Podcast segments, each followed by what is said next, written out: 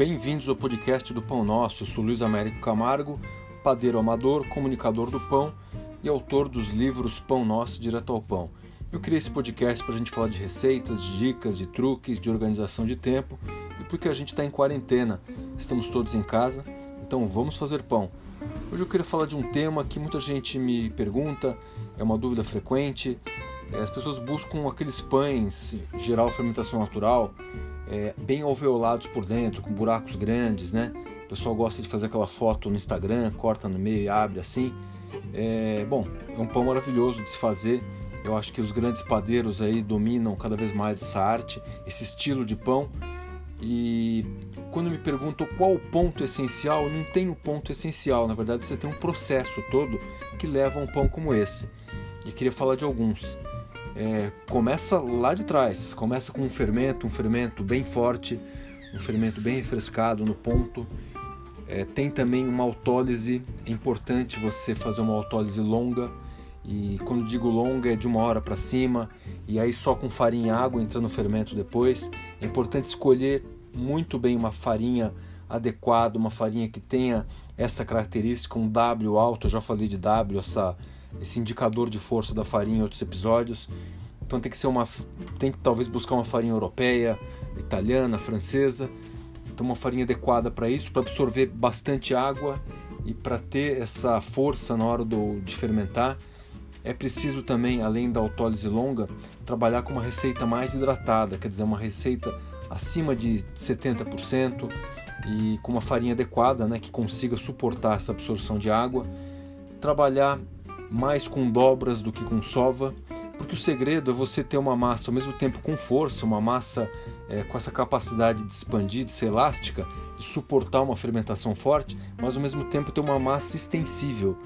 Então é importante fazer essa autólise longa, com uma farinha adequada, com uma receita bem hidratada, trabalhar com dobras, trabalhar com uma modelagem que dê uma tensão na massa, não exagerada, mas que deixe, deixe a massa bem esticadinha uma segunda fermentação longa em geladeira e para permitir a consolidação do glúten, para permitir uma maturação da massa, é, para deixar a massa mais leve e por fim um forno bem alto, mais alto possível, 240, 250 graus, que é justamente para que a hora que a massa entrar no forno, ela tomar aquele susto e abrir com força e subir bem.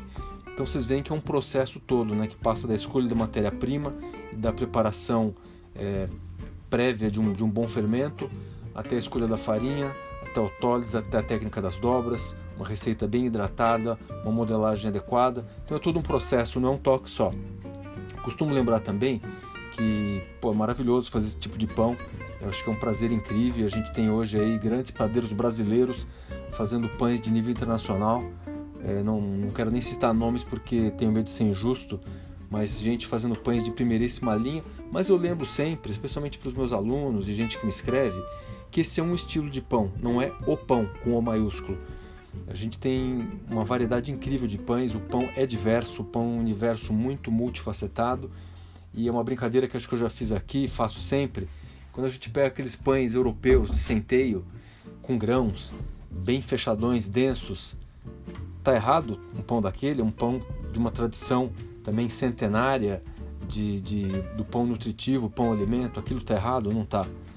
Quando a gente pega um pão como da casa do Lionel Poilâne, a Maison Poilâne, grande padaria francesa, importantíssima no resgate da fermentação natural, a gente pega aquela miche, aquele pão redondo, grandão, mais denso por dentro, mistura de farinha integral, centeio, fechadinho, tá errado? Não tá errado.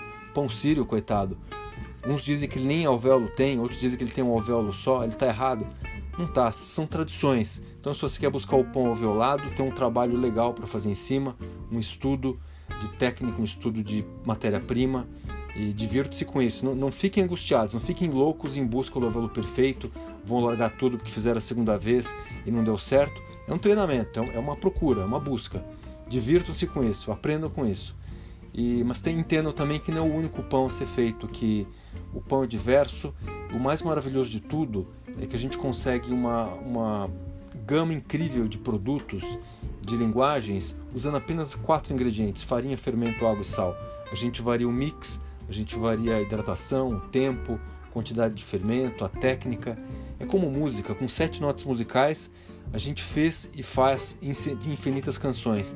Então vamos pensar que a busca por esse pão também passa por um estudo. Como música, a gente tem que aprender a canção para tocar e isso requer esforço, mas depois que a gente aprende, é uma maravilha. Então busquem o pão de vocês, o pão bem aviolado, mas não esqueçam dos outros também, que são maravilhosos. Pensem sempre que um pão caseiro será sempre melhor que um pão industrial. No próximo podcast, ou melhor, no próximo episódio, eu vou voltar com outros temas, falando principalmente do recheio de pão, do uso de grãos, farinha, é, farinhas variadas e como a gente pode entrar com manteiga, com açúcar, com gorduras de um jeito que seja pertinente, que não seja apenas adição de calorias. Então façam pão, até lá.